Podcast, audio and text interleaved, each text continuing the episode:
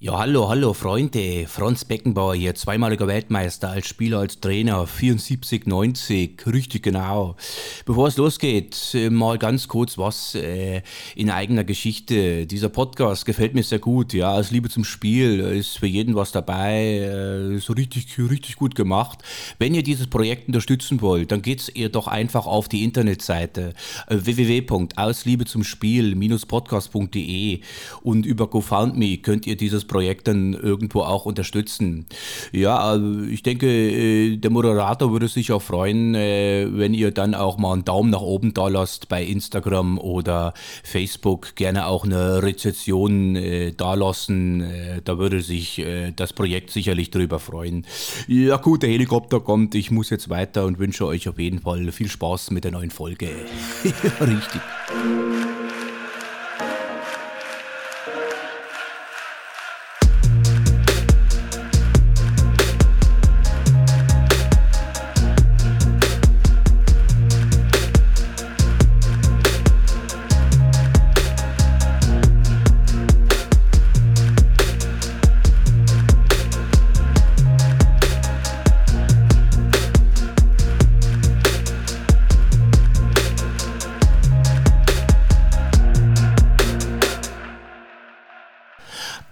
Und herzlich willkommen zurück zu Aus Liebe zum Spiel, Folge Nummer 27. Mein heutiger Gast, er war deutscher Meister in der C-Jugend, deutscher Meister in der B-Jugend, deutscher Meister in der A-Jugend. Allerdings in einer anderen Sportart, im Beachvolleyball. Ich begrüße heute recht herzlich bei mir im Podcast Thilo Backhaus. Ja, schönen guten Tag. Vielen Dank für die Einladung. Ich bin ganz gespannt, was mich hier erwartet. Tilo, zu Anfang äh, erkläre ich den Zuhörern immer die Verbindung, die wir beide haben. Das ist bei uns beiden relativ einfach erklärt. Du warst äh, langjähriger Trainer meiner Freundin. Und ja, das mündete dann 2017 in den größten Erfolg äh, die Europameisterschaft äh, im Beachvolleyball in Jomala, äh, Nadi und äh, Jule und du im Hintergrund als, als Motivator. Kannst du dich an diese Zeit noch erinnern? Na, auf jeden Fall kann ich mich an die Zeit noch erinnern. Das war, ähm, wie gesagt, 2017 und ich glaube, das war nach einer dreijährigen Zusammenarbeit zwischen Jule und mir, glaube ich, dann der abschließende Höhepunkt, war unser letztes gemeinsames Turnier. Also internationales Turnier zumindest. Und dann, das war schon legendär damals. Du hast aber auch eine große Liebe zum Fußball und äh, da bleibt mir natürlich äh, nur eine Frage erstmal äh, zu stellen. Was waren zuerst da? Die Liebe zum Fußball oder die Liebe zum Volleyball? Da kann ich äh, deinem Herzen was Gutes sagen. Es war die Liebe zum Fußball. Ich glaube, das erste, was ich mich, wo ich mich mit Fußball ähm, verbinde, war die WM 94 in den USA. Du bist geboren äh, im, im, Jahr der WM äh, in Mexiko, 1986. Ja. Das stimmt.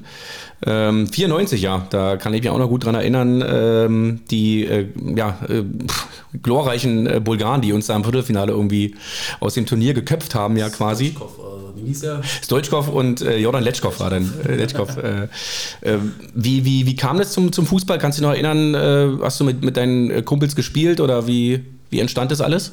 Na, mein damaliger Stiefpapa, der hat viel Fußball geschaut und wir waren die Wochenenden immer dann auf dem Zeltplatz mit vielen Freunden von meinen Eltern und so. Und da lief immer, wenn Tennis lief, wenn Formel 1 lief, wenn Fußball lief und dann wurde immer Sport geguckt. Und dein Stiefpapa, glaube ich, der kommt ja aus dem Volleyballbereich. Das ist richtig, genau. Und du hast ja dann irgendwie auch äh, die richtige Größe mitgebracht. Hier steht bei Wikipedia 1,90. Kann man das so wiedergeben? Ich hoffe, es ist auch so, ja. Äh, dann, äh, ja, dann lass uns doch mal über, über deine Beachvolleyball- äh, bzw. Volleyball, Hallenvolleyball-Karriere äh, kurz auch mal sprechen, weil das macht dich ja auch, macht ja auch einen großen Teil von dir aus. Ähm, wie hat da alles angefangen? Mhm, auch über meinen Stiefpapa tatsächlich. Der war ja, wie du schon gesagt hast, Volleyballer. Und dann habe ich da mit sieben Jahren im Verein angefangen und dann habe ich den normalen Werdegang hingelegt, also dann über die Sportschule, Niederlandesauswahl, dann irgendwann in den Erwachsenenbereich. Und dann war ich für Hallenvolleyball zu klein mit 1,90. Oder damals war es noch weniger als 1,90, glaube ich. Und dann war Beachvolleyball eine Option, als ich ungefähr 14 war. Dann habe ich parallel beides gemacht, immer Halle und Beach. Und bei Beachvolleyball ging es dann einfach schneller Richtung Spitze. Und auch in den internationalen Bereich, da habe ich dann Deutschland bei Jugendweltmeisterschaften und Europameisterschaften vertreten, was ich in der Halle nie geschafft hätte. Und dann habe ich irgendwann die Halle sein gelassen und nur noch Beachvolleyball gespielt. Du hast ja auch ein paar gute Erfolge gehabt bei den äh, Nachwuchsmeisterschaften äh, EM, WM. Ja. Bist du relativ weit gekommen? Ja, ich glaube, fünfter war das Beste. Fünf, fünfter Platz ist aller Ehren wert, wenn man, wenn man sich mit der ganzen Welt misst. Finde ich ähm, persönlich. Schon, aber damals war es noch so, dass die Deutschen eigentlich immer die Medaillen geholt haben. Das ist mir leider verwehrt geblieben. ich habe eher so negative Erinnerungen. Ähm, du hast ja dann leider äh, beim DVV auch aufgehört. Nach dem äh, EM-Titel war ja für dich dann irgendwie auch die Zeit dort vorbei äh, als Verbandstrainer. Äh, du bist aber heute noch äh, als Trainer tätig und hast dich äh, quasi selbstständig gemacht. Und ja, du hast jetzt die Chance hier auf dieser Plattform mal kurz dein Projekt vorzustellen. Das ist richtig. Ich habe dann erst Profisport gemacht und jetzt mache ich Amateursport. Also andersrum, als man es, glaube ich, normalerweise machen sollte.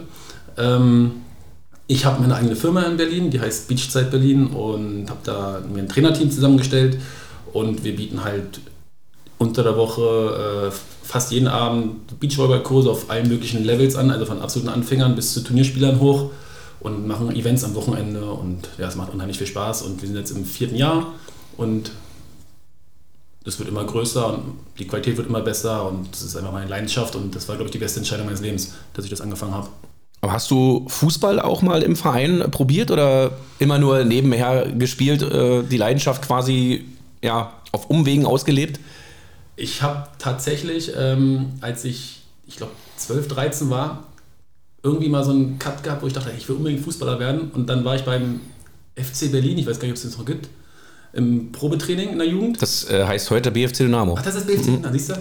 So viel zu meinem Fußballwissen. ähm, und da war ich im Probetraining einen Tag lang und es hat unglaublich viel Spaß gemacht. Ich habe dann auch sogar in diesem Testspiel am Ende sogar drei Tore geschossen, aber ich habe halt gemerkt, dass mir dieses körperliche und dieser Zweikampfverhalten komplett fehlt, weil man es einfach mit 13 nicht von jetzt auf gleich macht wahrscheinlich. Und ähm, habe aber auch nicht was Herz gebracht, damit Volleyball aufzuhören. Also da habe ich gesagt, nee, ich mache nur eins, weil ich will es richtig machen und dann habe ich das bei dem einen Tag belassen, auch wenn es mega viel Spaß gemacht hat. Aber du hast dann trotzdem immer nebenher gespielt, wenn es sich angeboten hat. Äh, du hast mir mal von einer illustren Runde in Hamburg erzählt, als äh, du damals in Hamburg Trainer warst, wo ihr immer, wo ihr immer gespielt habt.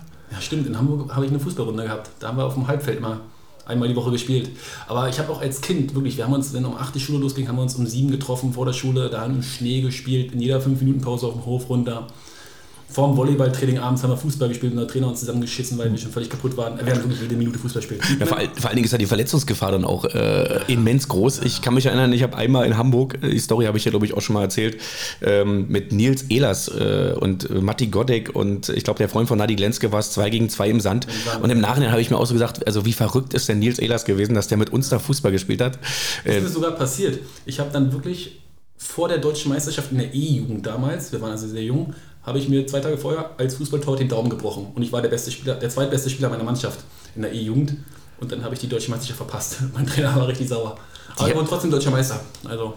Aber wie hoch ist die Wahrscheinlichkeit? Okay, wenn du ein Tor schießt, ist die Wahrscheinlichkeit natürlich sehr hoch, dass du dich an der Hand verletzt. Aber äh, ich sag mal, die, die Hände sind ja das Gehirn des Beachvolleyballers. Also. ja, das war ein bisschen bitter.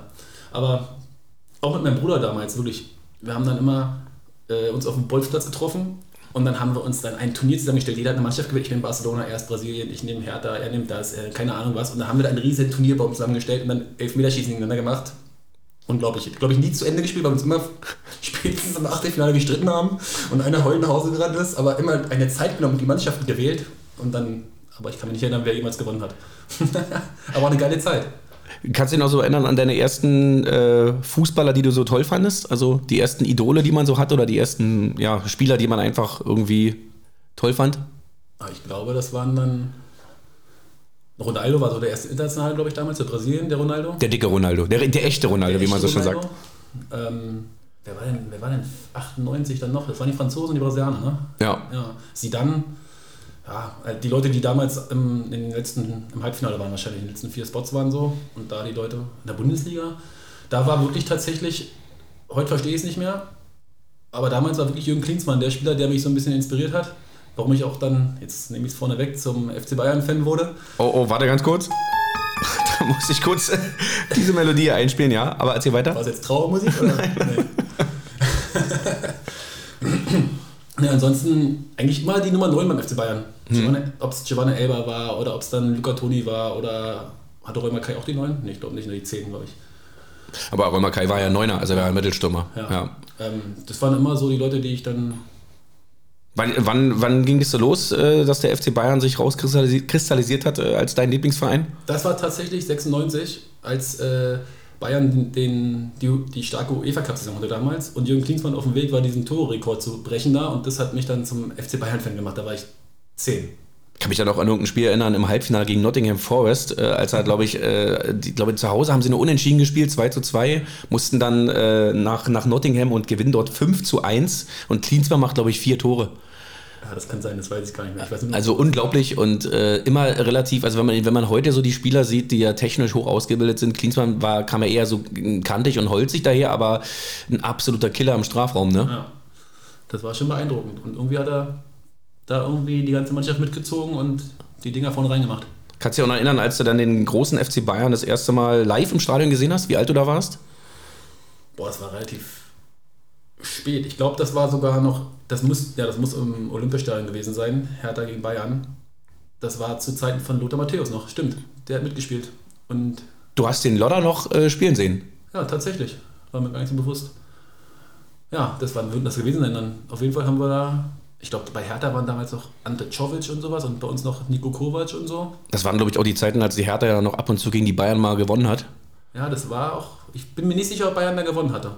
Ich glaube fast nein. Diese Zeiten sind ja sehr, sehr, sehr, sehr, sehr, sehr lange her. Ja, Gott sei Dank. das ist natürlich auch eine Frage, die man äh, den, einem, einem Bayern-Fan auf jeden Fall stellen muss. Äh, über was kannst du dich in der Bundesliga noch freuen? Über jeden Sieg. Also, das hat nicht nachgelassen. Also es ist auch, nee. äh, da kommt keine Langeweile rein und. Äh Null. Also ich freue mich äh, extrem immer über, wenn, wenn. Ich kann mich ja immer, ich bin ja nun auch Leistungssportler gewesen und man kann sich auch immer in gewisse Situationen reinversetzen, wie es Spielern geht, wenn sie gerade mal eine schlechte Phase haben, wenn sie verletzt waren, wenn es ihnen gut geht, wenn sie gerade jedes Ding reinschießen, wie so ein Chupomoting zurzeit. Und ähm, ich fühle da immer relativ doll mit, wie es denen so geht, auch mit dem Trainer und so, was der da für einen schweren Stand hat. Und ähm, ich freue mich wirklich riesig, dass die jetzt wieder Tabellenführer sind, nach einer echt für uns lange Zeit, sage ich mal, wo man echt so ein bisschen ungeduldig wird auch, sich aber auch irgendwie freut, dass es endlich mal wieder spannend ist, ohne dass es jetzt arrogant klingt, um Gottes mhm. Willen. Ähm, aber ich fieber da jedes Wochenende mit und bin echt angekotzt, wenn die dumm nicht gewinnen. Wenn sie gut spielen und die gewinnen wir nicht, dann ist es in Ordnung, aber wenn die halt irgendwie so wie gegen gegen wen waren das vor kurzem? Gegen Dortmund, da dieses 2-2 reinkriegen, weil die sagen, Masraui den Ball nicht zur Ecke rauslaufen lässt, sondern nochmal wegklären will und dann kriegen die einen Einwurf und schießen daraus ein Tor. Da drehe ich durch, ne? Bei sowas. aber auf so eine Szene merkst du dir dann eben ganz genau, ne? dass ja. du sagst, er muss den Ball jetzt einfach nur noch wegschießen, aber er tut es nicht und am Ende, äh, ja, äh, Oliver Kahn ist ja auch, da gab es ja diese berühmte Szene über Oliver Kahn auf der Tribüne, wo er da in sich zusammengesagt hat. Super. Und fand ich im Endeffekt dann auch super, weil ich gedacht habe, guck mal, der äh, ist trotzdem noch sauer darüber. Es ist so diese, ähm, ja, diese ewige Verbissenheit der Bayern, äh, wirklich jedes Spiel gewinnen zu wollen äh, und du musst ja auch, das weiß auch jeder, gegen die Bayern und das hat Dortmund dann eben mal gemacht, bis zum Schluss durchspielen. Du musst bis zur letzten Sekunde da, da dagegen halten, ansonsten ähm, sind die Bayern in jeder Phase aus, in, in, in, auf jeder Position äh, auf dem Feld immer in der Lage, ein Tor zu schießen. Zumindest, ja. zumindest auf, auf, der, auf der nationalen Ebene. Das hat sich ja so rauskristallisiert. Aber findest du es nicht trotzdem von der Entwicklung her sehr, sehr schade, dass, äh, dass es also in Deutschland halt nicht mehr so wie in den 90ern zugeht, wo du sagst, da gab es fast in jedem Jahr eine Meisterschaft, die ja bis zum letzten Spieltag spannend war? Ja, natürlich ist es schade. Also so eine Sachen wie, dass da ein Aufsteiger deutscher Meister wird oder oder äh, jedes Jahr neuer deutscher Meister gekühlt wird, gefühlt, war natürlich auch spannend. Aber ich glaube, dass das ja in den anderen Ländern genauso ist. Oder auch sogar in anderen Sportarten. Also, dass es sich einfach irgendwie die Top-Sportler, also im Tennis auch so, da gab es die großen vier. Wie lange gab es die? Also, mhm. Ich glaube, da gab es im Halbfinale beim Grand Slam, also für alle anderen war im Viertelfinale Schluss. Die wussten, sie werden Fünfter beim Grand Slam und dann ist Schluss, die anderen vier sind im Halbfinale. Und es gibt einfach diese, diese Leute oder diese Vereine, die diesen absoluten Willen haben und diese Professionalität haben, dass der am Ende doch immer gewinnt irgendwie. Also nicht immer, aber meistens. Würdest du sagen, dass im Beachvolleyball, wenn wir mal die Brücke schlagen, äh, so Mol so rum, dieses äh, Männerteam gerade so der FC Bayern ist? Äh Bestimmt und die Schweden werden da hinkommen und die Kataris kommen immer näher daran. Und das ist, es gibt einfach diese, diese Gewinnertypen, ne? Oder Mannschaften beim Fußball halt. Ich stell ja mal so eine, so, eine, so eine These im Raum, dass ich denke, so für jeden Bayern-Fan ist dann eben, eben so die Champions League dann doch nochmal der Wettbewerb, wo man dann äh, wahrscheinlich doch noch mehr. Ja, da fiebert man schon richtig doll hin. Also ja. ich gucke sogar auch gestern mir die Auslosung an, live, wenn ich da zufällig zu Hause bin. Und das ist schon der Wettbewerb, wo man jedes Jahr einfach hofft, dass man das Ding gewinnt irgendwie, als Bayern-Fan. Dann ist natürlich äh, unausweichlich die Frage äh, nach 1999. Wie, äh, wie hast du das Spiel erlebt? Äh, vom Fernseher wahrscheinlich. Äh, wie wie ging es dir? Ich durfte nur die erste Halbzeit gucken. Und dann bin ich am nächsten Morgen aufgewacht und wollte nicht zur Schule, als ich das gehört habe. Nee, das war eine Katastrophe. So, Wahnsinn. Und äh, was hat denn mehr geschmerzt? Die 99er-Niederlage oder das Finale da Horm? Was war für dich? Äh das da Horm, da war ich dann eher in dem Alter, wo ich dann auch wirklich emotional schon voll drin gehangen bin. Aber da war ich schon richtig traurig. Da war ich noch, wie ich dann, wir, haben, wir hatten in einer großen Runde irgendwo in der Bar geguckt und dann bin ich nach Hause geschlürft, zu Fuß, mit meinem Robbentrikot an. Aber genau dieser einen Robben, und deswegen habe ich dir hier dieses wunderschöne Elf-Freunde-Exemplar äh, hingelegt. Genau dieser einen Robben, der hat ja dann auch äh, 2013 war es äh, in Wembley, ja, äh, ja, dafür gesorgt, dass du ähm, ja wahrscheinlich da nicht nach Hause geschlurft bist, sondern noch in, auch in 30 andere Bars weitergezogen nee, bist. Tatsächlich habe ich in dem Jahr entschieden, ich gucke nicht mit anderen Leuten zusammen. Ich habe 100 Einladungen gehabt gefühlt. Ich habe alles abgesagt. Ich habe zu Hause ganz alleine geguckt, das Spiel weil ich nicht wieder dieses, dieses, diese Schmähe haben wollte, dass dann Leute nach der Niederlage und da hast du das falsche Trikot an und dann rufen sie dir zu und machen und machen Sprüche und dann will ich, dann will ich für mich sein. Okay. Und ich glaube, mich dann auch genauso für mich alleine freuen. Okay. Also. Du bist, bist du dann, ich glaube, also, also schätze ich dich zumindest auch nicht ein, äh, dass du dann gehässig wirst, wenn du äh, gegenüber anderen, also nur wenn, wenn die jetzt nichts sagen würden, du würdest von alleine nicht gehässig sein. Nee, um Gottes Willen. Da weiß ich ja, also das gehört sich nicht und das also so, so ein Typ bin ich nicht, nee. Also war ich vielleicht mal früher, aber ich, ich finde es immer so geil, wenn dann, wenn dann irgendwelche Leute, äh, in meinem Fall ist es ja der, der, der FC, wenn der FC dann irgendwie mal ein peinliches Spiel macht oder verliert, dass wenn dann manchmal, also es ist selten, es machen nicht viele, aber es machen manchmal ein, zwei Leute, die dann so eine gehässigen ja, Nachrichten schreiben, wo ich mir aber denke, ey, du gehst zum Beispiel nie ins Stadion und du bist nie irgendwie, also wo du, so Leute, die nie Fußball gucken, aber dann lesen sie das mal irgendwie und denken, die müssen jetzt irgendeinen Spruch drücken. Ja, du sagst es selber, die Leute, die nie Fußball gucken, die wissen halt nicht, dass man da wirklich mit dem Herzen dran hängen kann so und die wissen nicht, dass man mit so einer Nachricht dann jemand wirklich na, ich will nicht sagen wehtun kann, aber enttäuschen kann, sage ich mal. Na, auf einer gewissen Ebene ist es ja schon so. Also äh, ja. dieser Podcast ist ja hier für Fußball-Nerds und deswegen kann man, ja, aber es ist, man kann es rational nicht erklären. Jule fragt mich jetzt auch ganz oft, warum äh, musst du jetzt so emotional sein beim Spiel oder auch warum ist der Fernseher schon eine Viertelstunde vor Anstoß an, ja, ja. Äh, um ihr dann zu erklären, dass ich genau hören will, was Steffen Baumgart sagt vor dem Spiel, was es wichtig ist. Das kann man auch, ich kann es mir selber auch rational nicht erklären, aber es ist da und es muss gemacht werden. Nein, geht es mir genauso. Man will einfach den Trainer vorher hören oder ich will auch, auch jetzt, ich war jetzt am Samstag im Stadion bei Hertha Bayern und ich war auch wirklich, ich war mit meiner Verlobten da und ich habe auch gesagt, sie hat gefragt, wann Anpfiff ist, ich habe gesagt, nach 15.30 und dann habe ich gesagt, ich will gerne 14 Uhr im Stadion. sie hat gesagt, machen wir. Okay. Sie hat alles mitgemacht. Ja. Ähm, ich habe gedacht, ich muss es erklären, warum, aber ich sitze halt da, ich will halt das Warm-up sehen und ich will die Gesichter sehen, ich will wissen, ob die heiß sind, die Jungs, ob die Bock haben. Hast du dann auch so, eine, so, einen, ähm, so einen Trainerblick drauf? Also so für dich, dass du sagst, so Körpersprache, du guckst drauf? Auf jeden Fall. Also das, das sieht man schon vorher. Und ähm, was ich nicht verstanden habe, vielleicht kannst du es mir erklären. Die Herthaner Start, also die Startelf macht sich ja immer separat warm von den Ersatzspielern, richtig? Ja. So, und die Hertha Startelf hat sich erst gedehnt und mobilisiert und so. Dann haben sie am Ball sich warm gemacht mit Pässen und Torschüssen und so. Und dann haben sie Laufschule gemacht. Nach der Ballerwärmung, das habe ich nicht verstanden. Wieso man den Ball erst dazu, dann den Ball wieder wegpackt. Aber naja. Also die, die Idealserwärmung. Ne? die, die Idealserwärmung, äh, die wir in der Jugend immer gemacht haben, war Ball also raus mit dem Ball und aufs Torbolzen. So. Da sind die Trainer wahnsinnig geworden, weil du dich vorher nicht warm gemacht hast.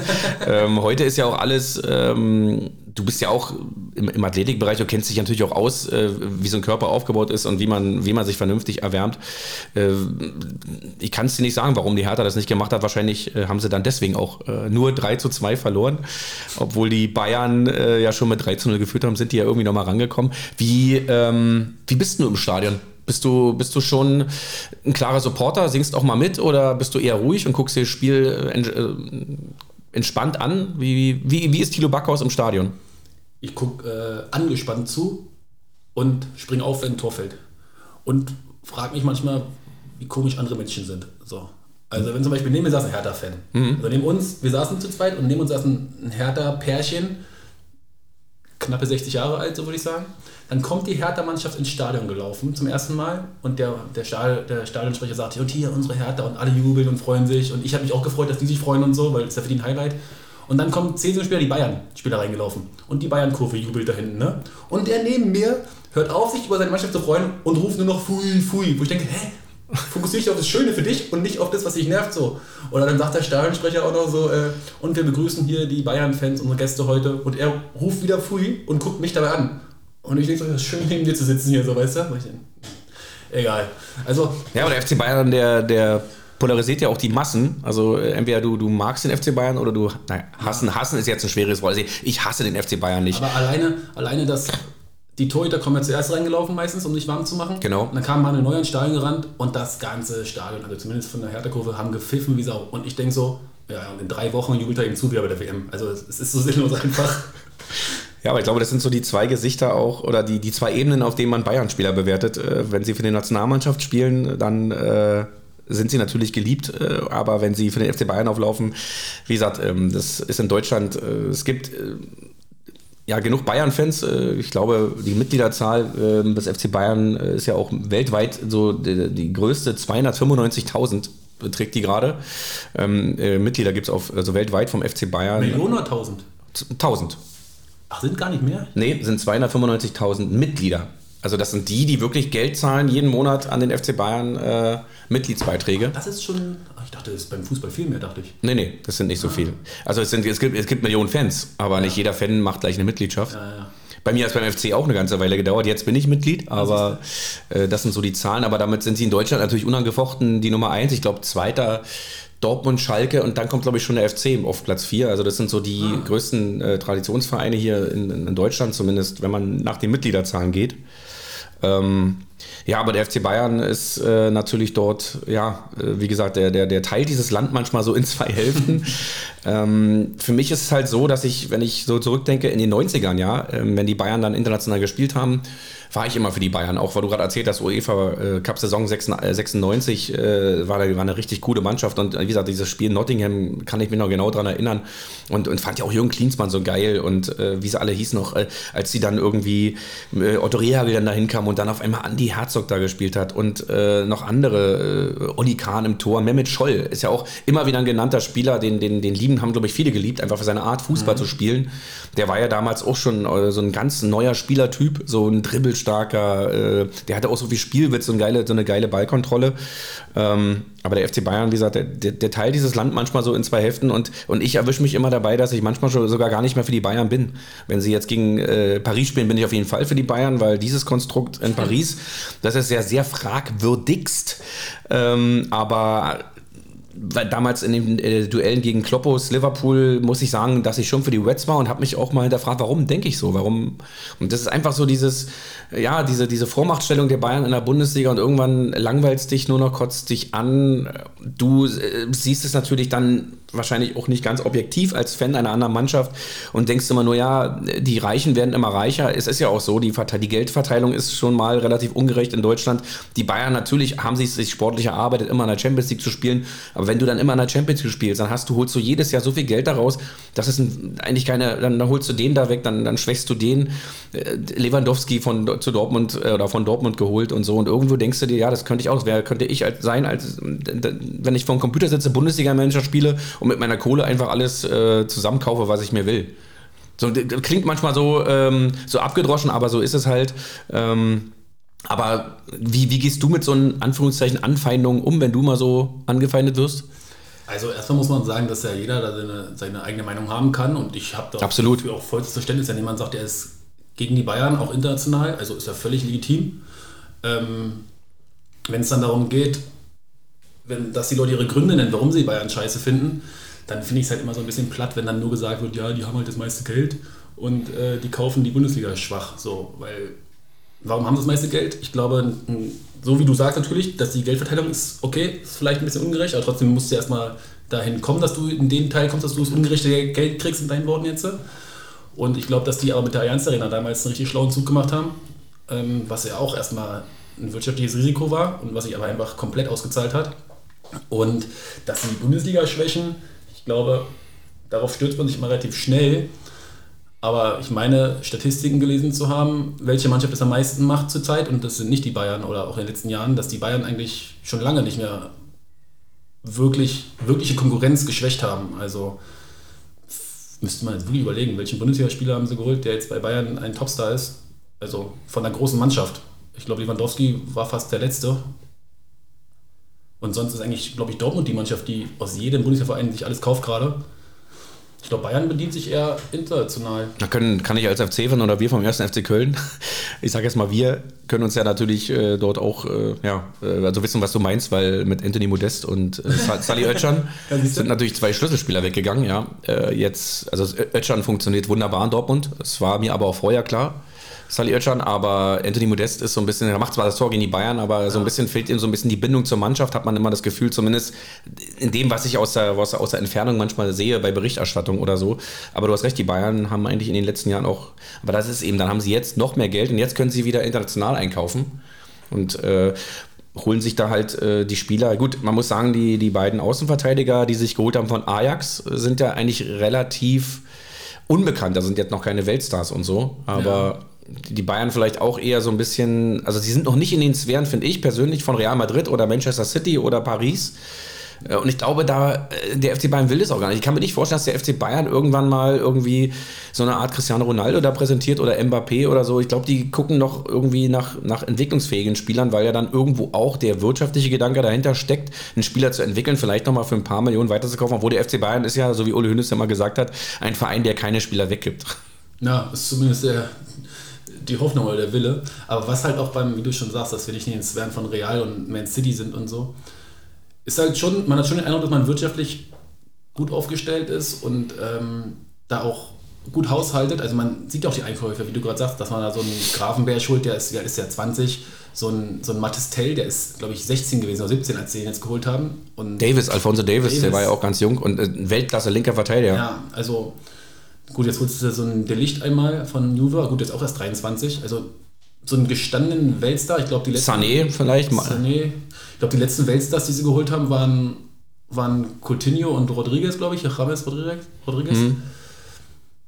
Aber ansonsten, also ich habe schon das Gefühl, die setzen auf, auf Jugendspieler, die jetzt nicht mehr, bis auf den Tell, die jetzt nicht mehr komplett namenlos sind, aber die halt auch noch kein Standing in Europa haben, so richtig. Aber ich zum Beispiel, wenn ich jetzt Bayern-Fan wäre, hätte mich oder würde mich viel mehr identifizieren, zum Beispiel mit der Mannschaft, die 2013 den Titel geholt hat, weil da war noch ein Thomas Müller, da war noch ein Basti Schweinsteiger mit bei, ein Philipp Lahm, das sind alles so noch diese Spieler, die du aus der eigenen Jugend, die ja dort aufgewachsen sind im Umkreis, das war, und Jupp Heynckes als Trainer, ja, ja. der auch eine Bayern-Vergangenheit als Trainer schon hatte in den 80ern, ähm, irgendwie wär, war mir die Mannschaft noch näher, obwohl ich auch damals, wenn ich ehrlich bin, im Finale natürlich eher schwarz-gelb äh, gelitten habe. Aber die Bayern haben absolut verdient auch diese Champions League-Saison gewonnen. Das äh, gibt es äh, gar keine Frage. Und da gibt es ja auch wunderschöne Dokus, auch diese, diese, dieses Finale da Horm. Und äh, du hast auch schon mit Basti Schweinsteiger sehr, sehr gelitten bei, bei diesem Spiel. Ja. Und, und er hat es auch selber mal gesagt, dass äh, genau diese Niederlage auch dazu beigetragen hat, auch am Ende auch Weltmeister 2014 zu werden. Denn an diesen Niederlagen, wie man es immer so schon abgedroschen sagt, äh, da wächst man ja. Und da ähm, kann ich Basti Schweinsteiger, glaube ich, nur recht geben. Und das war eine harte Nummer, das Finale da Horm.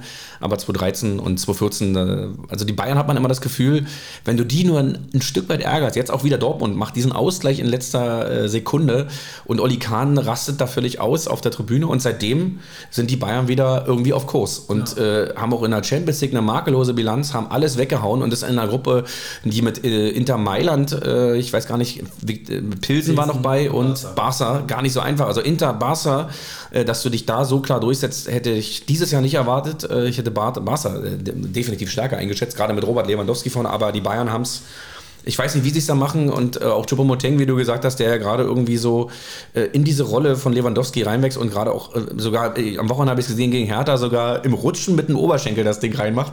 Dem gelingt gerade irgendwie alles, ne? Ja, irgendwie. Ich glaube, dass sich die, äh, seitdem der spielt, fühlen sich auch die Außenbahnspieler und so wieder wohler, weil sie wieder ihre Anspielstation haben und nicht selber irgendwie da in der Mitte rumtun müssen. Und der trifft halt die Dinger gerade, ne? Also sei es mit dem linken Schienbein oder letztes Wochenende, wo er das Ding da in der Champions League in den Winkel haut aus, aus 20 Metern. Also. Und der hat halt, glaube ich, einfach keine Starallüren. Der ist einfach dankbar, was er hat gerade. Und das passt einfach. Match gerade perfekt. Ich glaube, wenn der Deutscher wäre, der würde bei uns bei der WM im Sturm spielen. Also. Aber er spielt ja für Kamerun. Ja, leider. Der hat, glaube ich, schon 2006 oder nee, 2000. 2014 hat er für Kamerun, glaube ich, schon gespielt, ne, bei der Weltmeisterschaft. Erik Maxim Choupo-Moting. Ja. Wie, äh, wie sieht denn für dich eine gute Stadionernährung aus? Bist du, der, bist du der Typ Bier-Bratwurst oder bist du eher so, äh, kann auch mal eine Loge sein und kann auch mal ein bisschen schöneres Essen sein? Wie, wie? In der Loge war ich noch nie, äh, zumindest nicht beim Fußball. Ähm, und ich vermeide Bier beim Fußball gucken tatsächlich, weil ich Angst habe, dass ich dann pinkeln muss und das Spiel verlassen muss. Kurze. Das ist für mich auch so ein Phänomen, wenn du Fußball guckst zum Beispiel, ja, im Fernsehen und dann siehst du, das Spiel ist auf Kipp ja. und dann laufen da Leute die Treppe rauf und runter und raus und ich sage, Alter, also was mit dir? Entweder du kommst ins, ins Stadion und willst ein Spiel. Und gerade, sagen wir wirklich so Spiele, die, die auf Kipp stehen, wo es gerade die letzten fünf Minuten eng wird und dann laufen die Leute da rein und raus. Ich denke mir, boah, nee, geht gar nicht. Nee, ich, mich nervt vor allem, ich hatte einmal ein Stadionerlebnis, das war eine Allianz Arena, da habe ich gesessen und dann war wirklich alle fünf Minuten, musste ich aufstehen, weil irgendeiner durch wollte, weil er auf Klo musste. Das hat mich so genervt, dass ich selber für mich entschieden habe, nee, ich werde, also jetzt am Wochenende haben wir, wir haben jeder einen Hotdog gegessen und eine Apfelschorle getrunken. So, vorm Spiel. Das ist der gesunde Bayern-Fan. Dazu gab es noch eine vegane Bratwurst und um Gottes Willen, nee. eine, ein, ein Kaffee mit laktosefreier Milch. Ja. Ähm, Tilo, wir kommen mal zu meinem ersten kleinen Spiel. Das nennt sich Fußballer allerlei. Du siehst dieses kleine süße Glas da vor dir. Da sind kleine Lose drin. Du darfst jetzt äh, nacheinander sechsmal reingreifen, liest den Begriff laut vor und sagst einfach kurzerhand, was dir dazu einfällt. Da bin ich aber gespannt. Du musst wahrscheinlich ein bisschen falten, weil das ist, äh, oder aufklappen, weil es ist sehr gut gefaltet. Freistoßgötter ist der erste Begriff. Was fällt dir zum Thema Freistoßgötter ein? Zuerst fallen mir tatsächlich äh, Freistoßgötter ein. Also Die sollen dir auch einfallen. da fällt mir zuerst der Freistoß von Roberto Carlos ein, der damals mit seinem linken Außenriss. Der, der ja bis heute physikalisch ja. kaum erklärbar ist, ne? Ja, verstehe ich auch nicht.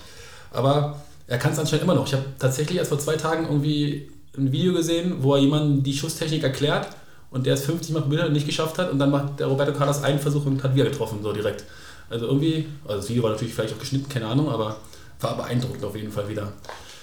Nee, Freistoßgötter ist, äh, ich glaube, ich glaube, wenn man so einen Team hat, ist schon, ist schon immer von Vorteil. Ich, ich finde persönlich so gefühlt, es gibt gar nicht mehr so viel krasse Freischussgötter in der Bundesliga. Also früher hatte ich gedacht, da gibt es irgendwie mehr. So, also bei, in Köln war es oft Dirk Lottner, wo du wusstest, wenn das Ding, wenn du, wo du, ja, aber wo du wirklich wusstest, wenn das Ding irgendwie genau liegt und der mit links irgendwie, also der hat tolle Tore gemacht. Äh, von Olympique Lyon, Juninho äh, war auch, also der hat, glaube ich, auch das allererste Mal mit der Innenseite diese Schusstechnik, die Marco Reus ja auch dann irgendwann verfeinert hat, die hat, so hat er früher die Freischüsse geschossen, so wie auch dann später Cristiano Ronaldo oft seine Freischüsse, dass der Ball wie so ein Stein kurz vorm Tor auf einmal runterfliegt und du denkst dir als Torwart wahrscheinlich krass. Nee, stimmt, gibt nicht mehr so einen, wo du denkst, oh, jetzt fällt ein Tor. Ja. So. Selbst die Bayern, würde ich sagen. Also würde mir ad hoc jetzt keiner einfallen, der wirklich, wo du sagst, von drei Freistößen macht er im Spiel mindestens zwei rein. Nee. So. Es gibt echt viele Spieler, die echt eine beeindruckende Schusstechnik haben und dann alle vier Monate mal einen reinsetzen. Aber dass einer regelmäßig das macht, ist echt nicht mehr so häufig wahrscheinlich. Der ja, nächste Begriff. Den zweiten Begriff, ja. Hast du sechs Zettel drin oder mehr? Da sind mehr drin. die Premier League. Ja, da äh, fällt mir zuerst ein, die, äh, darf man ja Werbung machen? Hau raus, hau die, raus. Äh, Doku auf Amazon Prime, dieses All or Nothing, hm. wo jedes Jahr über einen Premier League-Verein berichtet wird. Und da war letztes Jahr, der äh, war, wurde Arsenal London begleitet, wo die ja dann die Champions League ganz knapp verpasst haben. Und die Serie war wieder so geil. Und jetzt ist es geil zu sehen, dass die dieses Jahr auf einmal den Erfolg haben, den sie sich da letztes Jahr schon vorbereitet haben. Und es macht echt Spaß, den zuzugucken gerade. Und ich fand den Trainer unglaublich beeindruckend, diesen Mikel Arteta, wie der mhm. in der Serie, wie der immer. War ja früher selber Spieler bei, selber bei Arsenal. Arsenal. Und ich fand's, ich bin ja selber auch, wie gesagt, Trainer. Und ich finde es krass, wie er immer wieder versucht, andere Worte zu finden, und die Spieler, um die Spieler zu erreichen und zu motivieren. Und wie er es aber auch schafft, in richtigen Stresssituationen, wenn es richtig beschissen in die Hose ging am Ende, was er dann in der Kabine zu der Mannschaft sagt und wie er damit umgeht und so. Da, da lernt man auch einfach. Also richtig geil. Und die, die Serie kann ich eigentlich nur jedem empfehlen. Da wurde auch schon Man City begleitet ein Jahr lang mit Guardiola, was auch spannend war.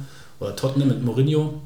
Und die Premier League ist für mich die attraktivste Liga der Welt. Also da spielen ja wirklich Mannschaften und Spieler, also da spielt ein Spieler beim Tabellen 15. Der wäre bei uns in der Top 4 im Sturm wahrscheinlich. Mhm.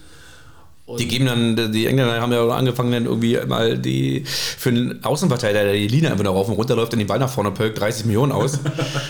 Aber es ist, ist in England ja auch eine ganz andere äh, Fußballkultur. Ich meine, wenn du da jemanden an der Außenlinie weggrätscht und den Ball dann 80 Meter ins Aushaus, dann feiert dich das ganze Stadion dafür. Zumindest war es früher auch so. Der Fußball hat sich natürlich, ist technisch viel feiner geworden in, in England, aber so dieses auch dieses, ja, diese Clubeigentümerkultur ist ja in England schon viel, viel länger verankert, als, als äh, bei uns in Deutschland äh, das der Fall ist oder in anderen Ligen. Aber die Premier League, das war ja 92, 93 war, glaube ich, die erste Premier League-Saison. Davor war es ja die First Division. Okay. Und das war so der Startschuss äh, zu dieser, ja, dass die heute die stärkste Liga sind. Wenn du früher vergeblich englische Vereine noch, äh, sag mal, in den 90ern gesucht hast, äh, irgendwo im Halbfinale, Finale bei irgendeinem Wettbewerb, heute, äh, ja, sag mal, kannst du manchmal davon ausgehen, dass im Halbfinale manchmal vielleicht sogar drei englische Clubs mhm. stehen. Und es hat sich, hat viel mit dem Wandel zu tun, auch äh, mit den Fernsehgeldern, mit der Verteilung dort in England. Und äh, man hat es kurzer Zeit immer belächelt, aber man sieht ja, was daraus geworden ist. Ich finde es natürlich auch, ich bin stolz, dass wir in Deutschland auch so eine Fußballkultur haben, die 50 plus 1 Regel, dass äh, ja die, die Vereine dann oder die, immer noch bestimmen können, wie, wie, wie es da lang geht bei denen und nicht irgendein Eigentümer da sagt, ich will das so und so machen. Ich glaube schon, wenn man das wirtschaftlich betrachtet, wird der ein oder andere sagen, das behindert auch irgendeinen Verein irgendwo mehr zu investieren. Aber ähm, ich persönlich, also ich habe einmal gesagt, so ich, ich, wenn der FC mal irgendwann um die Ecke kommt und sagt hier Scheich äh, so und so oder der äh, Oligarch aus Russland kommt jetzt hier rein und, und wir holen uns jetzt hier Messi, Ronaldo mit einem Schwung, äh, würde ich nicht mehr hingehen. Das wäre nicht mehr meins. Ja, das glaube ich. Also das kann ich voll nachvollziehen. Ich habe auch gestern erst gelesen, dass jetzt äh, Liverpool verkauft wird. Genau. Ja. Aber es war ja auch eine, waren ja auch Eigentümer. Also es, ja, es waren schon Eigentümer und, okay. und äh, mittlerweile ist ja auch so, Newcastle United ist das beste Beispiel.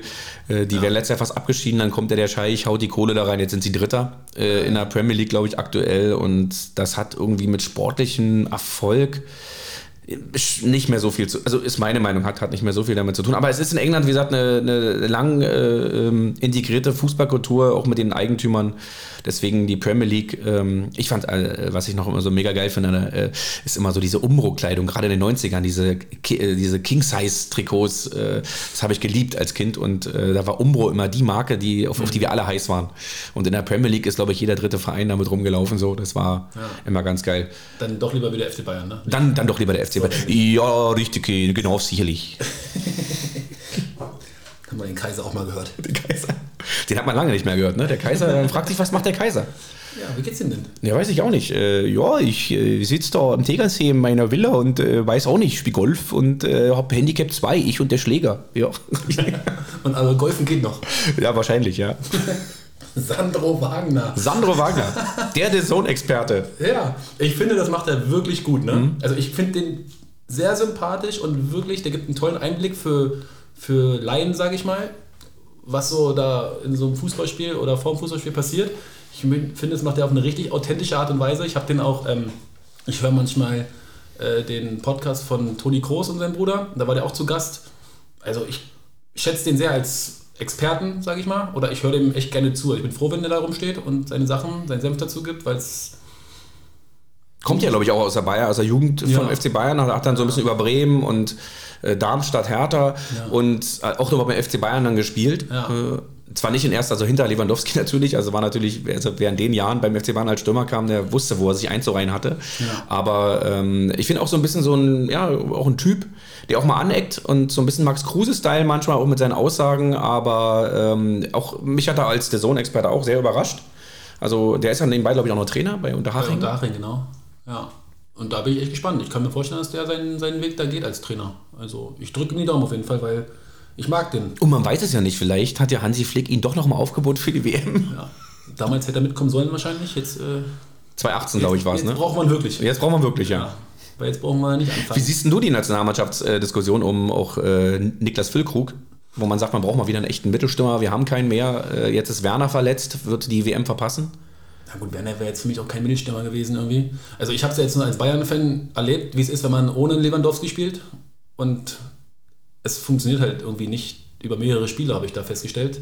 Und da ist ja auch ein Gnabry völlig abgetaucht gewesen auf einmal und ein Koman hat eine Flaute seit Monaten. Ich glaube, der hat erst zwei Tore geschossen und die waren beide gegen in einem Spiel so gefühlt. Mhm. Ähm, und jetzt seitdem da der seit sieben, acht Spielen der Choupo-Moting spielt, auf einmal glänzen wir alle. Also wie das alles zusammenhängt, kann ich jetzt auch nicht äh, erklären, aber anscheinend braucht man irgendwie so einen Fels in der Brandung da vorne drin. Und Niklas Füllkrug ist jetzt nun im Moment der erfolgreichste deutsche Torschütze vielleicht, glaube ich. Ja, also ich glaube, so ist es, ja. Aber er hat, glaube ich, jetzt zehn Tore der Bundesliga und anscheinend auch ein cooler Typ, so wie man ihn, ihn im Interview wahrnimmt. Ähm, Aber trotzdem darf man nicht vergessen, gegen wen er seine 10 Tore geschossen hat. Also gegen, gegen Dortmund hat er kein Tor geschossen, gegen Leverkusen hat er kein Tor geschossen, gegen Frankfurt, das andere Champions League-Team, hat er zumindest ein Tor geschossen. Die anderen Tore hat er gegen Schalke, Bochum, keine Ahnung was gemacht. Das war ja das, was man früher mal ab und zu Miroslav Klose vorgeworfen hat, wo er gesagt hat, gegen die Großen hat er eigentlich nicht getroffen und da hat er aber dann angefangen, ja. bei der WM 2014 also, auch mal gegen Brasilien ein Tor zu machen. Und, äh, ist ja der Rekordtorschütze. Ja. Nee, was ich sagen will, ist, der Füllkrug an sich, also ich bin der Meinung, man braucht einen Stürmer da vorne drin, aber der und vielleicht ist es sogar der Füllkrug, aber der hat halt noch nie auf dem Niveau gespielt, so, ne? Und dann weiß das ist was anderes einfach. Mhm. Und auf einmal hast du dann den Adler auf der Brust und alle gucken zu. Ich kann mir nicht vorstellen, dass der das mental hinbekommt, so, ne? Mhm. Aber kann mich auch täuschen natürlich. Aber ich wüsste nicht, wie man sonst hinstellen soll. Der nächste Begriff. Ist das der vierte, Tilo? Ja, der vierte, Jetzt ne? Nummer vier. Meinst du, ich könnte auch raten, was gerichtet? Keine Chance, ne? da kommst du nicht drauf. Weil ich weiß es selber nicht mal. Werner Lorand. Ja, da wäre ich nicht drauf gekommen. Was soll ich denn zu dem sagen, außer dass er graue Haare hat und bei 60 war? Beim falschen Verein wahrscheinlich ja. für dich, ne? Aber man sagt ja, äh, die wahren Münchner, also die wirklich richtigen Urmünchner sind blau. Also sind Löwenfans. Und äh, Bayern ist, glaube ich, mehr so ein Verein, äh, die haben eher aus dem Umland ihre Fans und die, also die, die Löwen, ich glaube, dass da was dran ist, dass die, die richtigen Münchner, die richtigen Bayern sind halt Löwen. Oder Regensburger. Oder Regensburger. Aber kannst du dich an die noch erinnern? Also, also an wenn du dich an die großen Trikots erinnerst hier von, der, mhm. von aus England, dann bei Werner Lohr hat er ja den Träsanzug. Ja. Also dieses, dieses, was ist das für ein Stoff gewesen, der so, so Ich glaube, es war so ein Synthetikstoff oder sowas, ja, ja. so ein blauer Synthetikstoff. Und der saß ja dann auch mal eine Zeit noch rauchend auf der Bank. Der hat ja auch noch, damals noch die Zeit, an Ende der 80er, Anfang der 90er, als die Trainer noch mit einer Zigarette. Ja, Wahnsinn. Ja.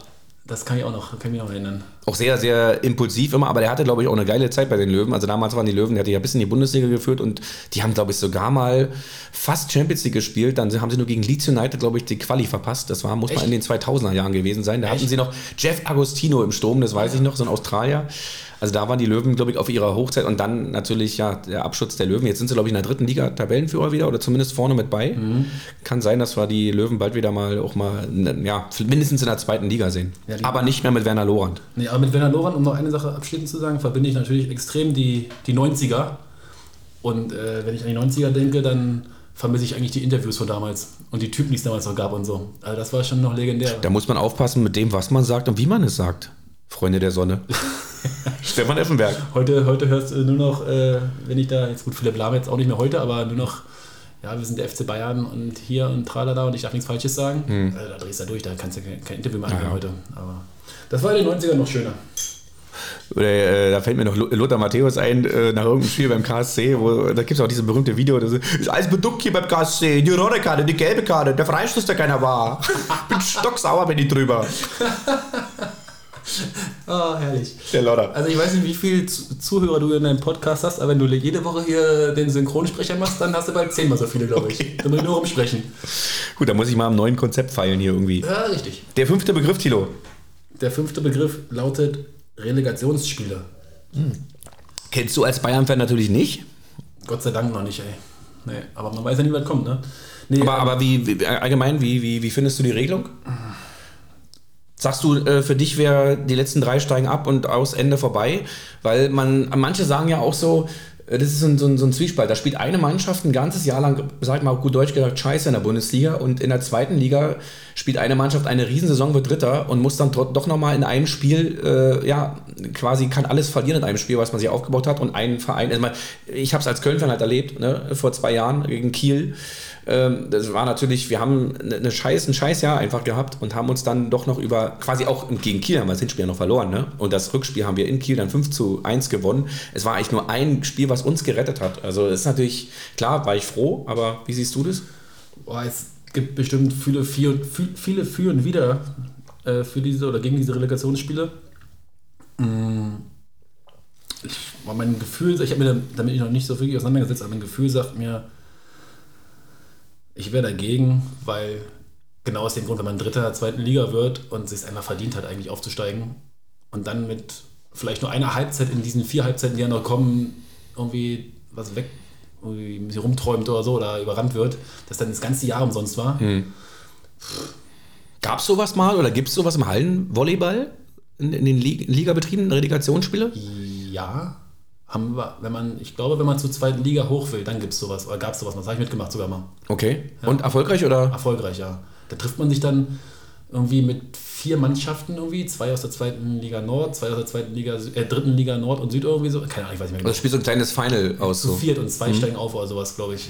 Irgendwie okay. so war das. Ja.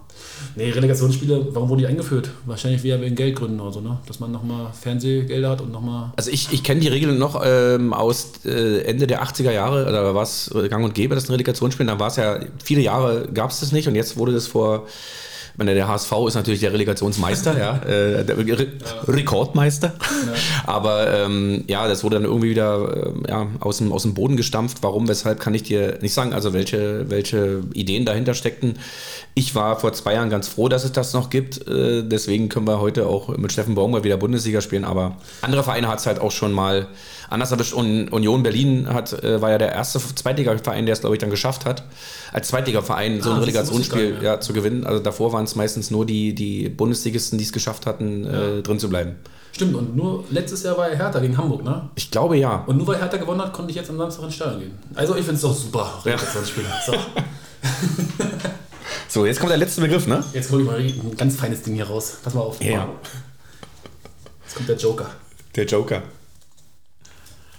Bin ich aufgeregt. Europapokalnächte. Hast du den FC Bayern schon international erlebt? Live? Ja.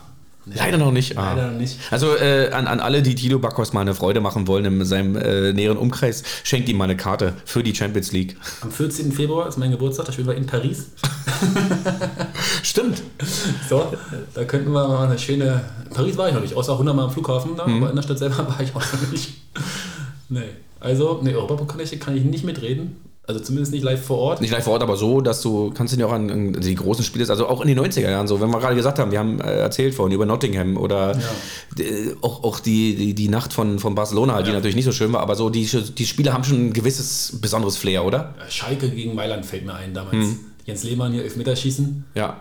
Das fällt mir sofort ein, das war geil. Die 97er Eurofighter, ja. Oder äh, Liverpool im Finale gegen Mailand 0-3 hinten zur Halbzeit. Ja. Und gewinnt noch.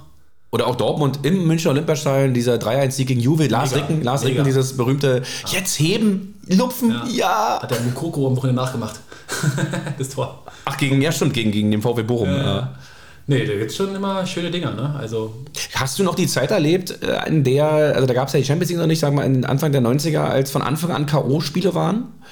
Also das wurde ausgelost, eine erste und zweite Runde gab es und dann ging es ins Achtelfinale und da waren immer von Anfang an K.O.-Spiele. Gerade im, da gab es ja noch diesen berühmten Europapokal der Pokalsieger. Den kenne ich noch, aber das ist in der Champions League. Und natürlich den Europapokal der Landesmeister. Landesmeister. Mhm. Nee, jetzt habe ich, ich glaube die ersten waren ja 1993, ne? Marcel, ja, genau, genau. Marcel, 93 äh, wurde die Champions League eingeführt, genau. Oh, Rudi. Nee, das habe ich nicht mitbekommen. Nee. Ich glaube, das erste Mal Champions League so wirklich wahrgenommen, wie gesagt, WM 94 hm. und dann Champions League Wann hat Dortmund gewonnen? 97? 97, ja. Ich glaube, das habe ich dann zum ersten Mal so mitbekommen, so mit 11. Ja. Ich glaube ich glaube sogar der, der UEFA Cup, den gab es ja dann. Also es, es, gab erstmal die Champions League, wo du Gruppenphasen hattest, aber sowas, den Europapokal der Pokalsieger gab es ja erstmal weiter und den UEFA Cup auch. Und da wurde, glaube ich, von Anfang an äh, im K.O.-System weitergespielt. Ja. Es war also nur die, und dann jetzt hat man natürlich, ist man dann auf die glorreiche Idee gekommen, die Champions League natürlich noch zu erweitern. Vier Vereine jetzt immer pro, also von den Top-Ligen. Äh, das ist ja, also da steckt dann natürlich auch eine Maschinerie dahinter. und, und auch so sowas wie die Euroleague einzuführen, wo du sagst, der UEFA Cup wird auch jetzt mal in der Gruppenphase gespielt. Jetzt gibt es noch diese Conference League, wo äh, der FC jetzt leider so, so knapp ausgeschieden ist äh, letzte Woche, aber ja, so what. Ähm, ja, das war bestimmt bitter. Europapokalnächte sind. Jetzt können Sie sich auf die Meisterschaft konzentrieren. Genau. Europapokalnächte sind, äh, also für alle Frauen auch, sind nicht nur Nächte, wo die Männer gut im Bett sind, sondern äh, da schlägt das Fußball jetzt nochmal höher. Es ist ein ganz besonderes Flair. Ich hatte mal in Folge 18 war Arne mal da, ein Freund von mir, der hat äh, das schon live erlebt, im spanischen Stadion auch. Und der meint, das ist schon was Besonderes, wenn du in so einem europäischen Stadion bist und hörst die Champions League-Hymne live. Das macht schon was mit dir. Ja, das muss mega sein. Der hat ja schon vom Fernseher schon Gänsehaut manchmal. Dann sind wir mit dem Spiel durch. Ne? Wir haben sechs Begriffe. Ja. Sehr gut. Dann äh, natürlich bleibt eine Frage, die stelle ich jetzt natürlich, solange sie noch nicht angefangen hat, ich immer jedem Gast deine Meinung zur Weltmeisterschaft in Katar. Ist ja auch so ein, äh, spaltet ja auch so ein bisschen das Land und generell die Welt, glaube ich, so gerade. Ähm, ich weiß natürlich, du bist natürlich großer Fußballfan und, und du wirst es äh, wahrscheinlich auch gucken. Hast du aber sonst, äh, unabhängig von den Spielen, eine Meinung zu der ganzen Geschichte? Na, ist natürlich ein mega brisantes Thema. Also, ich glaube, alleine wegen den Menschenrechtsverletzungen und wie da die, wie da die, also müssen sie alle politischen Themen hier aufrollen, aber die Menschenrechtsverletzungen mhm. oder wie die Arbeitsbedingungen für die Arbeitsmigranten da sind, so. Also ich glaube, das sind schon Gründe, wo, ich glaube 2010 war es, als die WM dahin vergeben wurde, wo das hätte niemals passieren dürfen, also unter gar keinen Umständen. Und dass man das Ding auch immer noch absagen müsste eigentlich. Aber wenn ich dann sehe, wie die Spieler, die dort spielen werden für verschiedene Länder im Interview reagieren oder gestern Abend wurde die brasilianische Mannschaft nominiert und dann sieht man auf Instagram brasilianische Spieler, die ihre Videos posten, wie sie davon erfahren haben und die Emotionen, die darüber kommen, wie sie sich freuen, dass sie für mhm. Brasilien spielen, dann sieht man halt, das Ding wird nicht boykottiert. Ne? Also das Ding wird stattfinden, zu 100 Prozent. Vielleicht gibt es ein Land, was nicht spielt, keine Ahnung. Aber im Großen und Ganzen wird das Ding stattfinden und ich glaube, dass auch die Spieler die heutzutage spielen, nicht die sind, die da boykottieren sollten, weil die haben auch ihre Träume und wollen da spielen. Das war vor zwölf Jahren die Chance. Wir haben es zwölf Jahre nicht geschafft, nicht geschafft, das Ding zu verlegen oder abzusagen. Also warum soll es jetzt noch klappen? Ich glaube, ich sehe es jetzt als, jetzt sehe ich es eher als, als Chance irgendwie. Also dass, dass äh, Spieler, Zuschauer, Journalisten, Funktionäre, die da vor Ort sind, dass die halt die Chance haben, dann den Finger in die ganzen Wunden da in diesem Land reinzulegen und auf die Missstände aufmerksam machen können und dann vielleicht was bewirken können, weil eine größere Bühne als eine Fußball-WM gibt es kaum. Also vielleicht, ich habe die Hoffnung, dass irgendwas da vor Ort passiert. Gibt ja auch schon Veränderungen. Ich glaube, der Mindestlohn wurde eingeschafft, äh, äh, wurde eingeführt. Mhm. Eingeführt, danke.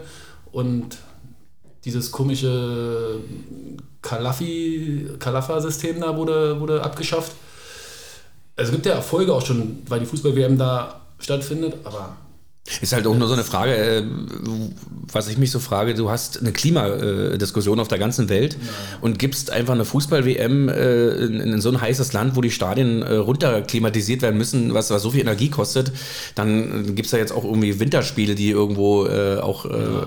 weiß ich, vorhin gegeben wurden. Also es ist irgendwie, ich verstehe nicht, was die Leute sich dabei denken, weil in einer Außendarstellung, ja, also klar, die Menschenrechtsverletzungen und so, die dort stattfinden, wie du, wie du gerade gesagt hast, das ist natürlich auch ein sehr, sehr äh, heikles Thema, aber ich kann es auch verstehen, dass natürlich junge Fußballer, ja, für die zählt nur die WM und wenn sie dann dabei sind, dann klar würdest du es nicht, nicht boykottieren. Ich werde es persönlich jetzt nicht gucken. Du guckst ich, nicht? Ich gucke nicht. Gar kein Spiel? Ja, gar kein Spiel. Also ich versuche, äh, also ich, ich sage, äh, ich mache es nicht, aber ja, mich hat äh, äh, gestern noch, äh, hat, hat, mir noch ein Kumpel erzählt, was machst du zum Beispiel, wenn dich dann Freunde fragen? Und du sitzt ja auch gerne mit deinen Freunden zusammen. Und man ist ja gerne in geselliger Runde und, und wenn dann irgendwie die sagen, komm, wir treffen uns heute da und da und dann läuft das Spiel, habe ich gesagt, ja, aber eigentlich. Ich mal, ich rufe dich mal an. Ja, genau. Also ich will es eigentlich nicht gucken. Ich will eigentlich so eine Gegenveranstaltung machen und mir alte WM-Spiele angucken. Äh, für dich würde ich mir auch mal ein WM-Spiel von 94 angucken. aber ähm, gegen Bulgarien. Nein, nicht gegen Bulgarien. Obwohl, da hat uns der Lodder ja auch damals 1 in Führung geschossen. Das weiß ich noch. Der hat den Elfmeter damals Ach, geschossen. Und dann haben die uns die Bulgaren doch noch rausgehauen. Johann Letschkow gegen Thomas Hessler. Unvergessen die Szene. Äh, vergisst, also war als Kind, war, es ist eine Szene, die hat sich für mich so eingebrannt, ja. weil ich die, da war ich ja damals noch im pubertierenden Alter und ich habe die deutsche Nationalmannschaft für unschlagbar gehalten. Weil mein erstes Turnier war die WM 90. Mhm. Und da, war, da waren wir ja so, so gut, ja, wir sind unschlagbar. Aber das war dann leider äh, ja, eine harte Landung 94, als ich das erfahren musste. Ähm, ja, es ist, was du nicht kennst. Also ich, ich, ich versuche mich der WM wirklich zu entziehen. Du wirst dich den Ergebnissen, Ergebnissen nicht entziehen können, aber diese WM bekommt von, von, von, von mir, ja, ähm, und es wird den äh, Funktionären sehr wehtun keine Aufmerksamkeit, äh, dass ich da wirklich jeden Abend sitze. Und es, ich bin auch ein bisschen traurig drüber. Ich habe äh, auch mit Jule drüber gesprochen äh, und, und habe ja auch, hab auch so gesagt, so, ich, ich glaube so, ich freue mich dann, also ich werde es boykottieren, ja, sagen wir mal, ich gucke jetzt kein Spiel. Dafür freue ich mich aber umso mehr auf 2024, wenn dann die EM im eigenen Land ist und werde da versuchen, natürlich bei Spielen vor Ort zu sein. Ähm, habe so ein bisschen jetzt so die Nations League, die jetzt äh, ausgelaufen ist, so ein bisschen auch die Spiele gegen England, weil das schon, schon schöne Spiele in Wembley sowas habe ich mir dann mal mitgenommen, wo ich die, Na die Nations League auch äh, als einen sehr, sehr ja, äh, fragwürdigen äh, Wettbewerb finde. Mhm. Ähm, habe mir trotzdem diese so als Ersatz dann so ab und zu mal reingezogen. Aber dieser Fußball, und das ist ja auch so ein Thema, Fußball äh, ist, hat einfach ein Überangebot. Also früher hast du, da hat der FC Bayern gegen Real Madrid mal alle paar Jahre gespielt und das war ein besonderes Spiel, da hast du dich drauf gefreut. Heute ist es irgendwie in jeder Champions League-Saison treffen die gefühlt aufeinander oder gegen Liverpool. Es ist nichts Besonderes mehr, es wird nur noch, äh, also der Fußball wird dann nur noch ausgesaugt vom, vom, vom Geld her. Also das äh, ist, ist sehr schade, deswegen die WM. Ähm, aber du wirst dir schon äh, die Spiele schon angucken. Ja, ich. Ja. Du kannst ruhig hier ganz ehrlich deine ich Meinung sagen. Ich werde die WM ganz normal verfolgen, aber mhm. wie gesagt, äh, hoffe ich, dass irgendwie vor Ort irgendwelche Sachen passieren, die dann doch noch im Nachgang für Veränderungen nicht nur in Katar, sondern auch in den angrenzenden Ländern da sorgt. Und, keine Ahnung. Es ist ja auch noch so ein Punkt, aber der, der war ja auch 2014, also ich habe mir mal so gesagt, so, so ganz von der Doppelmoral kann man sich einfach nicht freimachen. Das geht nicht. Das heißt, also dann hätte ich ja auch schon wahrscheinlich 2018 in Russland die WM nicht gucken dürfen oder sollen. Mhm. Und 2014 zum Beispiel auch Brasilien, wo man sagt, die knallen da äh, neue Stadien hin und die werden jetzt aber auch gar nicht mehr genutzt. Mhm. Ja, Brasilien ist, hat natürlich eine ganz andere Verbindung zum Fußball, äh, was natürlich auch so ein bisschen unterschwellig so geht es mir zumindest, hat das immer so mitgespielt, wo ist eine WM, wo ist eine EM? Und wenn ich sage eine EM in England zum Beispiel, geil. Mhm. Oder in Frankreich oder in Brasilien, geil. Aber wenn ich sage so eine äh, WM jetzt in Katar, nicht, dass ich denke, äh, dass nur die Fußballländer sich diese, diese, dieses Turnier verdienen würden, aber es steht halt vor einem ähm, ja, äh, ja, sehr, sehr fragwürdigen Hintergrund, deswegen. Auf alle Fälle bin ich auch voll bei dir und ich verstehe auch, wenn Leute das nicht gucken. Also zu 100 Prozent muss jeder für sich selber entscheiden. Es ist eine ganz schlimme Sache, was da, dass das Ding da stattfindet und was da alles passiert ist und was das Land für, wie das Land sein Land hm. äh, lebt, sage ich jetzt hm. einfach mal. Ähm, Gibt's einen, hast du einen kleinen Ausblick? Was, was, was traust du der Fußballnationalmannschaft zu? Boah, also ich glaube, ich traue denen alles zu, aber ohne Stürmer und ohne Außenverteidiger ist schwierig, ne? Also wir haben richtig viele gute Fußballer in der Mannschaft und auch viele gute Charaktere und Typen, aber auf den Jonas Hector hat übrigens abgesagt vor, vor zwei Wochen, glaube ich, hat Hansi Flick genau angerufen und äh, Rückgrat wie er hat. Ich weiß nicht, ob es jetzt eine Entscheidung war, äh, weil er einfach mal gesagt hat, einmal ist es Schluss und ich bin keiner, der tausendmal sagt, ist es Schluss und kommt dann wieder. Mhm. Oder ob für ihn auch diese was wir gerade besprochen haben hier, ob das für ihn auch eine Aus... Weil ich glaube, Hansi Flick ist schon ein cooler Typ, wenn ja. der dich anruft. Also ich glaube nicht, dass du jetzt da nicht hingehst, weil du den Trainer nicht magst. Ja. Und, ähm, aber es zeigt, wie du sagst, diese, diese Außenverteidiger, die wir irgendwie nicht mehr so haben, zumindest nicht in der in Hülle und Fülle, dass wir jetzt, sag ich mal, irgendwie, ja, wenn also sich einer verletzt... Ja ab und, links kann man noch mit Augen zudrücken sagen, wir haben da einen Gosens und einen Raum, aber rechts fällt mir immer gar keiner ein, ne? außer mhm. Riele Baku, der einfach auch eher offensiv ist eigentlich. Ich wüsste nicht, wer da rechts spielen soll. Aber wenn der, wenn der nicht mehr so kann, dann ist es ein leerer Raum. Ja, das stimmt. so. so, Tino, wir kommen mal zum äh, berühmten Karriereraten. Du hast dich sehr darauf gefreut. Oha. Und werden mal gucken, wie du jetzt hier abschneidest. Du darfst mich den ersten Spieler fragen. Soll ich von schwer nach leicht oder von leicht zu schwer gehen? So wie du das äh, für richtig empfindest. Gottes Willen. Ich bin echt gespannt, was du drauf hast. Ne? Ich habe mir probiert hier was rauszusuchen, wo du nicht sofort drauf kommst. Ne? Okay, du kannst natürlich vorher noch sagen, ob der Spieler noch aktiv ist oder nicht mehr aktiv ist. Soll ich oder kann ich? Willst, Level willst du haben, ne? Sag mal an. Nee, sag mal lieber, ob der noch aktiv ist oder nicht, weil das, äh, glaube ich, das ist schon wichtig. Okay, also der erste Spieler ist nicht mehr aktiv. Er hat angefangen in der Jugend bei Mannheim, U17 Mannheim, U19 Mannheim, dann Waldhof Mannheim bei den Profis und jetzt geht's los, jetzt kannst du mitraten. Mhm. Bayer Leverkusen, Paris Saint-Germain, Borussia Dortmund. Bayer Leverkusen, der ist nicht mehr aktiv. Nicht mehr aktiv. Bei Waldhof Mannheim angefangen. Bayer Leverkusen. In der Reihenfolge auch. In Lever der Reihenfolge. Paris Saint-Germain. Das ist ein Knaller, ne? Habe ich auch nicht gewusst mehr. Sag mal nochmal, sag, sag mal nochmal die Vereine. Also Waldhof Mannheim, nur, nur, die im Herrenbereich. Waldhof Mannheim. Dann Bayer Leverkusen. Mhm. Dann nach Paris. Und dann nach Dortmund. Bei Dortmund die Karriere beendet? Ja, steht ganz oben der Verein zumindest. Dann hat er die auf jeden Fall beendet. Von Paris nach. Von Leverkusen nach Paris. Ich könnte dir noch helfen mit Jahreszahlen oder wo er lange gespielt hat, wo er nur kurz war vielleicht. Ich nehme an, dass er in Paris nur kurz war. Ja. Äh, sag mal die Jahreszahlen. Also Leverkusen ist er hingewechselt. 91, 92 hm? bis 98, 99. Dann ist er nach Paris gegangen und 99, 2000 war er dann in Dortmund. Für einige Jahre. Es ist Christian Wörns. Ey, du bist der Wahnsinn. das kann nicht dein Ernst sein. Das kann nicht dein Ernst sein. Stimmt, Christian Wörns. Das wusste ich gar nicht mehr. Ja, jetzt, jetzt, jetzt wo du es äh, sagst, also ich hatte ich auch gar nicht, aber stimmt, Christian Wörns was. Ja? Jetzt ja, hast ja. du rausbekommen.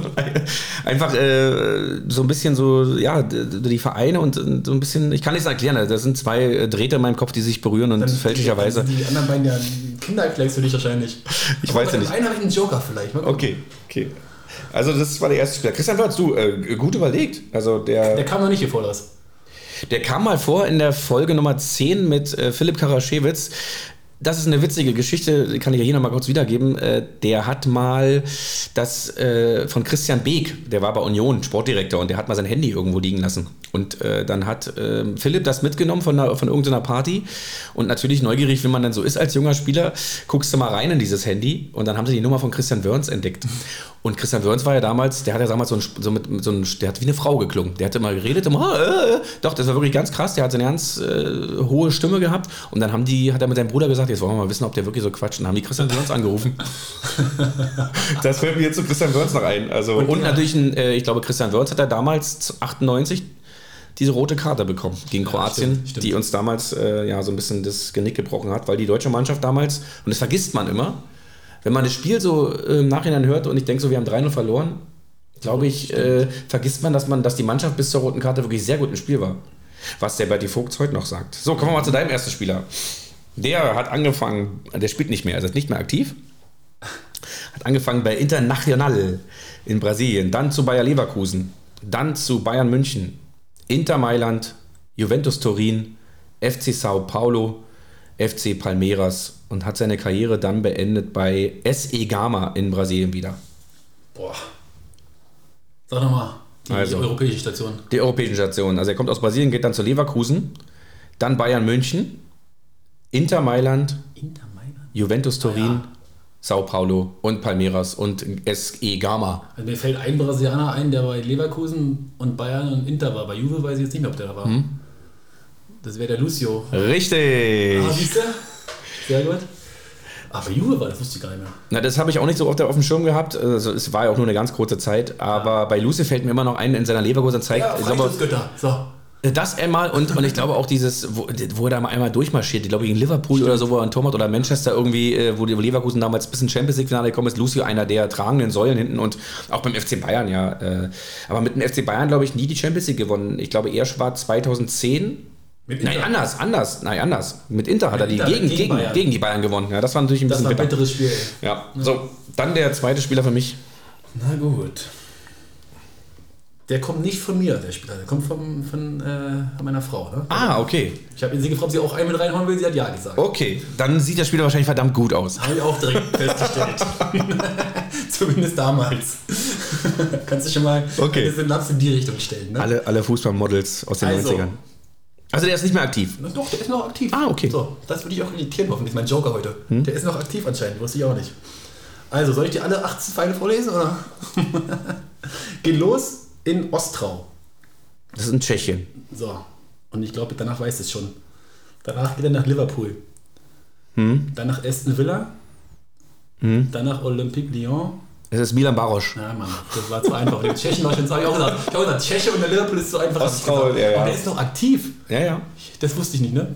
Aber es sieht nicht mehr so schön aus wie. Der nee, hat ja lange schwarze Haare, so ein bisschen ja, so wie so ein Indianer, sah der immer so. Darf man Indianer noch sagen? Ich war tatsächlich erschrocken, wie der aussieht heute. Mhm. Also, na gut, er wird auch älter wie wir, ne? Ja. Also. Oh, der hat uns mal 2004 hat er uns äh, aus dem Turnier gehauen. Ja. Milan Barosch und äh, war auch Teil der Liverpooler Mannschaft, die 2-5 dieses phänomenale Finale hatte. Fall. Ja. Milan Stimmt. Barosch. Ja, das war einfach. Also kannst du deiner Frau sagen, äh, Sie wird dir nochmal eine WhatsApp schicken, nochmal mit dem zweiten Versuch. Kommen wir mal zu deinem zweiten Spieler. Der ist auch nicht mehr aktiv. Der hat 2016, 17 seine Karriere beendet. Hat angefangen bei West Ham United, kommt da auch aus der Jugend. Dann Swansea City, das war eine Laie.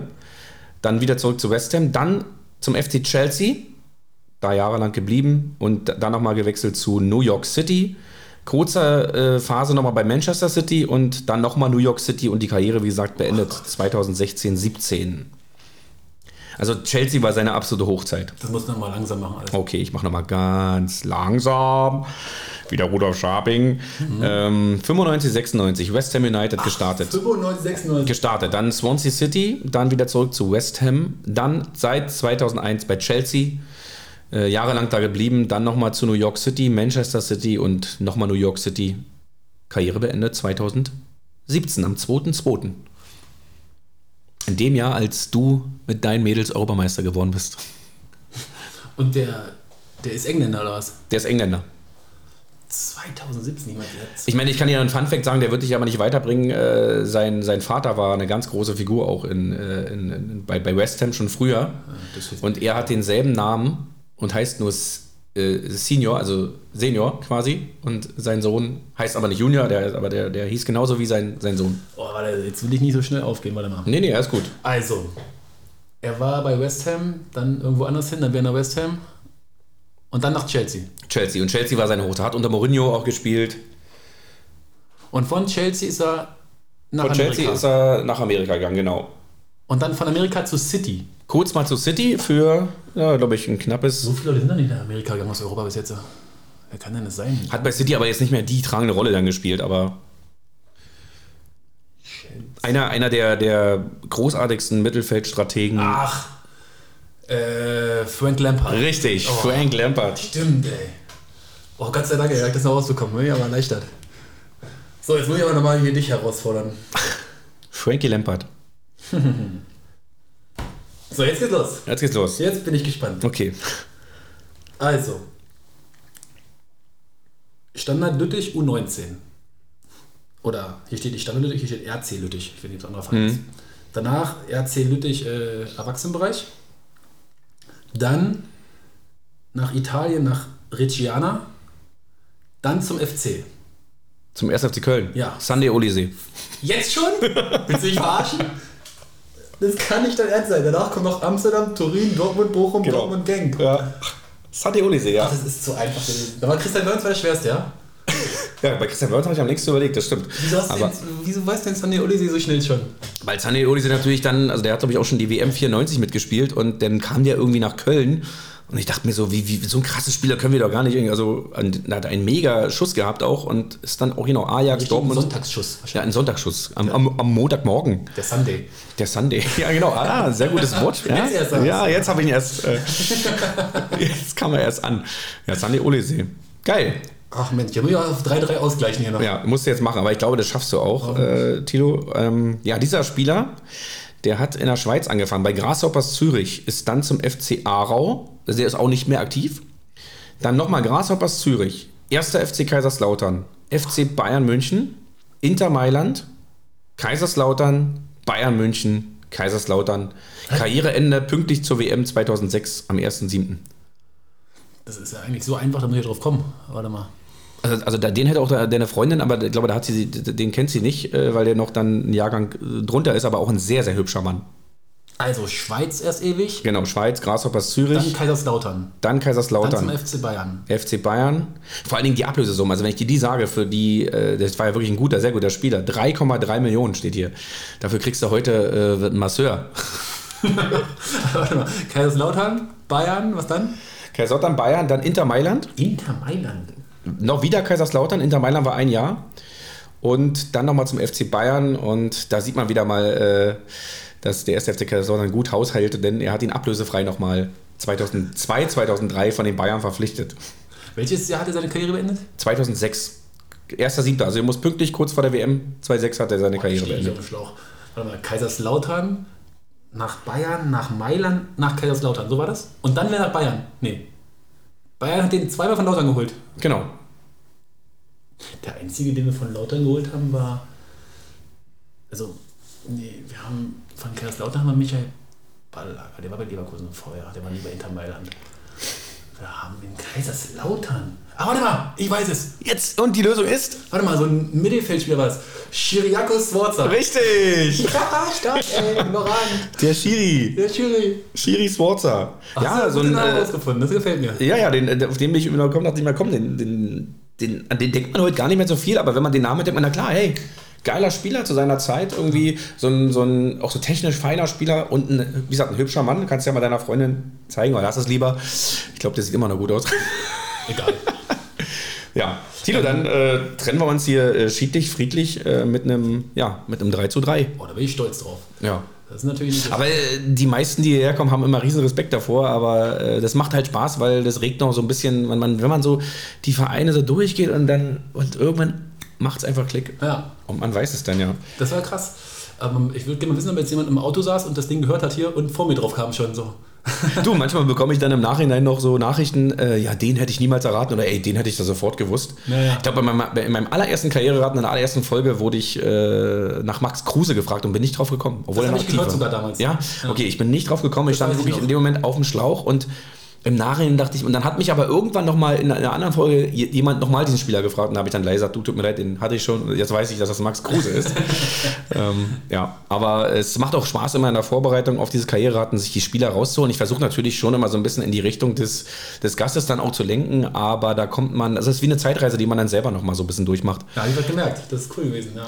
Tilo, da sind wir dann, äh, sind wir durch und ja, als letzte Frage äh, bleibt mir nur noch irgendwie so ja, dir die Frage zu stellen, was, was wünschst du dir in Zukunft vom, vom Fußball oder wo würdest du dir wünschen, wo er sich hinentwickelt noch?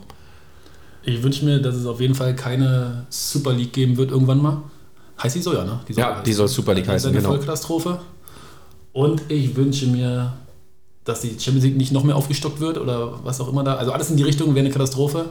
Und noch nicht noch mehr Wettbewerbe. Vielleicht irgendwas, was die Bundesliga auch als Bayern-Fan wieder ein bisschen spannender macht. Aber keine Playoffs, das wäre kacke. Irgendwie. Irgendwie was anderes. Dass ein finanzieller Ausgleich oder dass es irgendwie eine Gleichbeteiligung gibt oder irgendwie was in die Richtung, dass da auch Traditionsvereine wieder richtig nach oben kommen können und das. Ja, und ich wünsche mir, dass es kein Social Media mehr gibt, dass wir wieder echte Interviews hören können, wie in den 90ern. Das wäre schön. Das war auf jeden Fall eine schöne Zeit. Ähm, ja, ich wünsche mir auf jeden Fall, dass wir mal wieder 2024 in Paris vielleicht doch mal äh, Beachvolleyball ein paar Olympiasieger hervorbringen können. Wie sieht es da aus? Gibt es da Hoffnung Hoffnung für dich? Gibt's, Hoffnung gibt es immer. Ich bin da weit weg gerade, kann da also keinen, keinen sehr tiefen Einblick geben, aber bei den Männern ist er mein bester Kumpel und der Trainer und dem traue ich alles zu. und bei den Frauen ist er Katsche, Katsche Kaczmarek, sei ganz liebe Grüß hier. Genau. Und bei den Frauen ist er jetzt nun Laura Ludwig zurück.